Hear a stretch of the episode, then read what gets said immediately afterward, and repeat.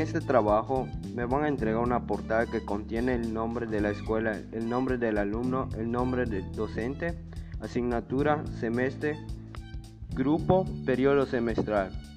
Eso será su creatividad que valen 5 puntos.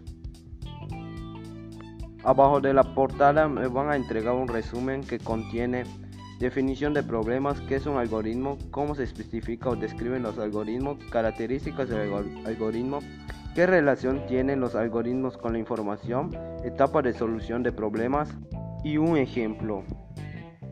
También ese trabajo tiene que llevar formato, la definición de problemas, qué es un algoritmo, cómo se especifica o describen los algoritmos, características de los algoritmos, qué relación tienen los algoritmos con la informática, etapas de solución de problemas.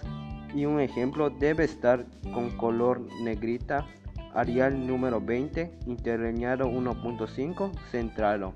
El texto o respuesta de cada uno debe contener el siguiente formato. Arial número 12, interlineado 1.5. El texto o respuesta será justificado. La sangría un tap, que tiene un valor de 5 puntos. Y ya el examen valdrá de 10 puntos para obtener los 30 puntos de este proyecto. Yeah.